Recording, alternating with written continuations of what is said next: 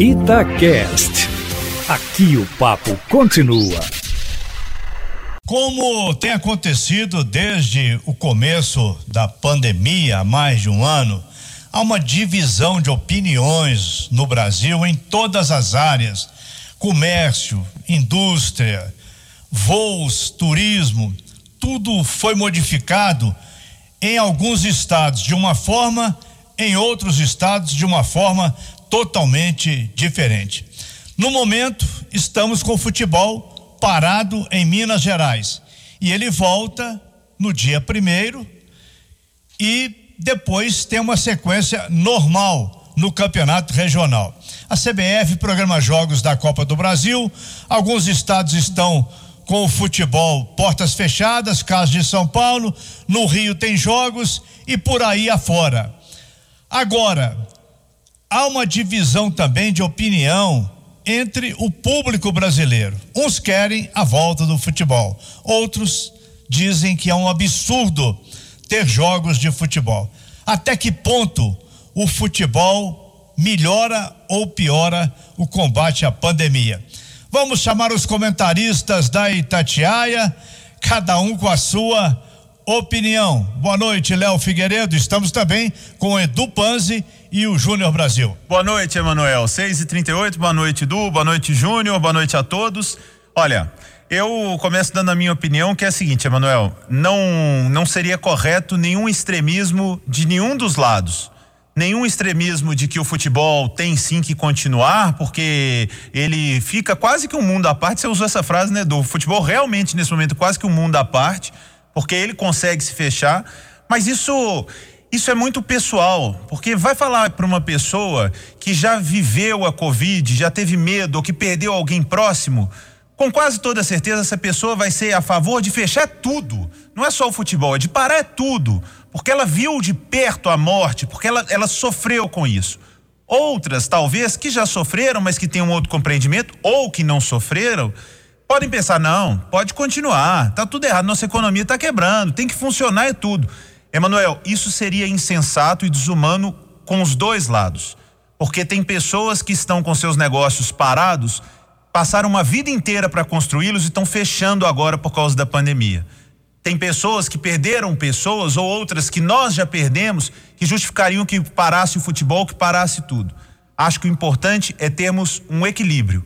Na minha opinião, o futebol pode continuar desde que seguindo todas as normas e talvez até intensificando, como é agora. O futebol já é muito cercado e muito seguro, mas ele vai ser jogado mais cedo, estão procurando horários e maneiras para que ele possa fun funcionar. Dessa forma, eu sinceramente acho que o futebol pode sim continuar. Júnior Brasil, sua opinião. Boa noite, noite. Léo, Edu, Emanuel, amigos e amigas. É, o Emanuel perguntou o que, que o futebol contribui. Eu acho que não, mas ele ajuda as pessoas que estão em casa num momento tão difícil, num momento de tanto estresse, de tanta dificuldade, que está todo mundo tão para baixo, com tanta tensão. Eu acho que o futebol quebra isso, porque o futebol é uma paixão. E por ser o futebol um ambiente seguro, por todos os protocolos que foram colocados em práticas, a gente já viu o Rodrigo Lasmar falando sobre isso, de como é cercado, é seguro eu sou a favor da continuidade do futebol. Até porque não são pessoas que estão em contato com os torcedores. Você tem ali um grupo muito reduzido. E eu entendo que é uma indústria que merece respeito, assim como algumas outras indústrias, tanto que aqui mesmo em BH a indústria foi liberada de funcionar domingo. Então, algumas indústrias, e não é algo exclusivo ao futebol, é, que às vezes tem continuado a funcionar, eu acho que merecem sim um olhar diferente pela segurança pelos protocolos que existem. Por isso, eu sou a favor do futebol. E você, Edu Panzi, boa noite, Edu. Um abraço, Léo, Júnior Brasil, Emanuel, ouvinte da turma do bate-bola. É, eu vou pela mesma linha, Léo. A minha opinião não é novidade, já externei outras vezes aqui na Itatiaia, no meu Twitter. É, eu sou favorável à continuidade do futebol, era contra a paralisação, mas nunca briguei para que continuasse, nem militei para tal coisa. Eu acho que é uma discussão muito ampla se as autoridades decidiram nesse momento por paralisar o futebol mineiro, ok, a gente precisa aceitar, ele foi paralisado, está é, tá marcado para voltar dia primeiro, tomara que volte e volte com toda a segurança que o futebol sempre demonstrou ter durante esse período de pandemia. É claro que vão acontecer alguns casos, mas eles são isolados perto de tantos jogos que, que acontecem e eu só acho que não dá para querer ter razão na história. Eu sou favorável, você, é, o Júnior aqui demonstraram é, sermos favoráveis, demonstramos sermos favoráveis. E quem é contra não está errado também. Cada um tem seu ponto de vista. Existem infectologistas que são favoráveis, que participaram do protocolo da CBF, que seguem com essa opinião. Outros que são contra e eu acho que ninguém precisa ser o dono da razão. Todas as opiniões são válidas, a discussão é muito ampla mas tomara que o futebol volte a partir do dia primeiro aqui em Minas Gerais especificamente, siga cumprindo todos os protocolos com muita segurança e que eh, as pessoas que estão em casa tenham um, uma diversão no final da tarde, no início da noite, no final de semana, assistindo aos jogos dos seus clubes. E a sua, a sua opinião, Emanuel? Ó, oh, é, é um assunto muito delicado, muito frágil. Mas se você for a uma fila de ônibus no fim do dia, aqui em Belo Horizonte, pessoal voltando para casa, você vai concluir que o futebol não atrapalha em nada o combate à pandemia. Por quê? Nessa movimentação do público voltando para as suas casas, ou também de manhã, quando saem os trabalhadores dos seus bairros para a função diária, isso não atrapalha tanto. E há também filas em outros pontos da cidade que acabam aglomerando pessoas e provocando até, quem sabe, mais, mais, mais casos da, do coronavírus. Eu, eu diria que o futebol tem um lado, tem um lado, vamos esquecer um pouco o lado financeiro, mas o futebol tem um lado que faz com que as pessoas fiquem em casa nos domingos, nos feriados, vai ter aí a Semana Santa, assistindo as partidas. O que que o cidadão faz em casa domingo?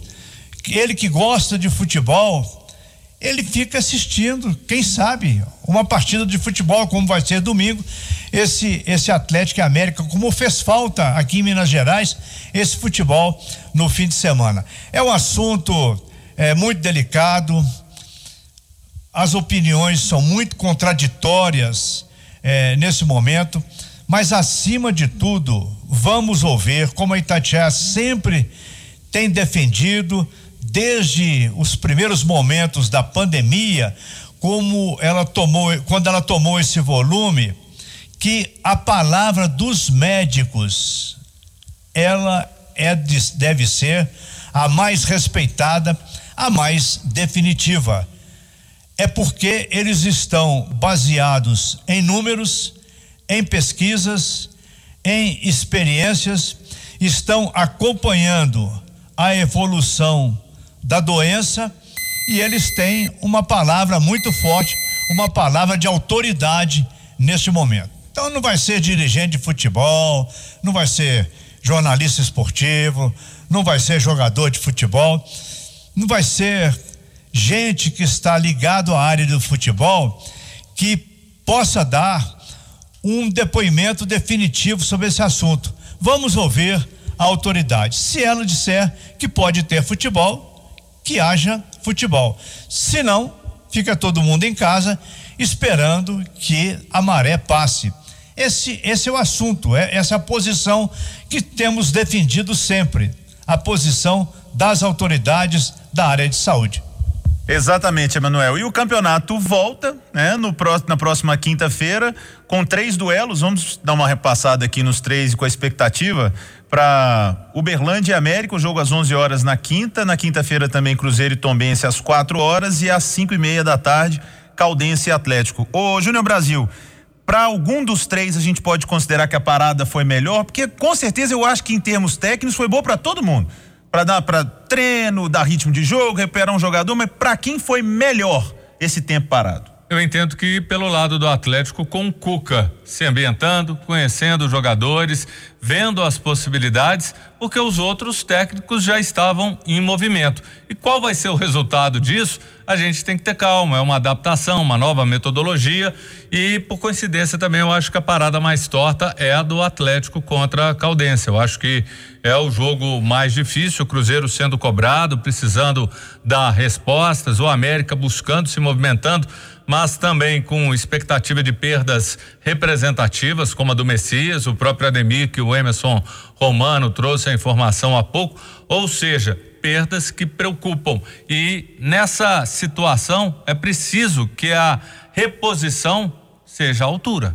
Não é fácil. Um cara como o Messias, um cara como o Ademir, que foi tão importante, foram esteios ao lado do Juninho.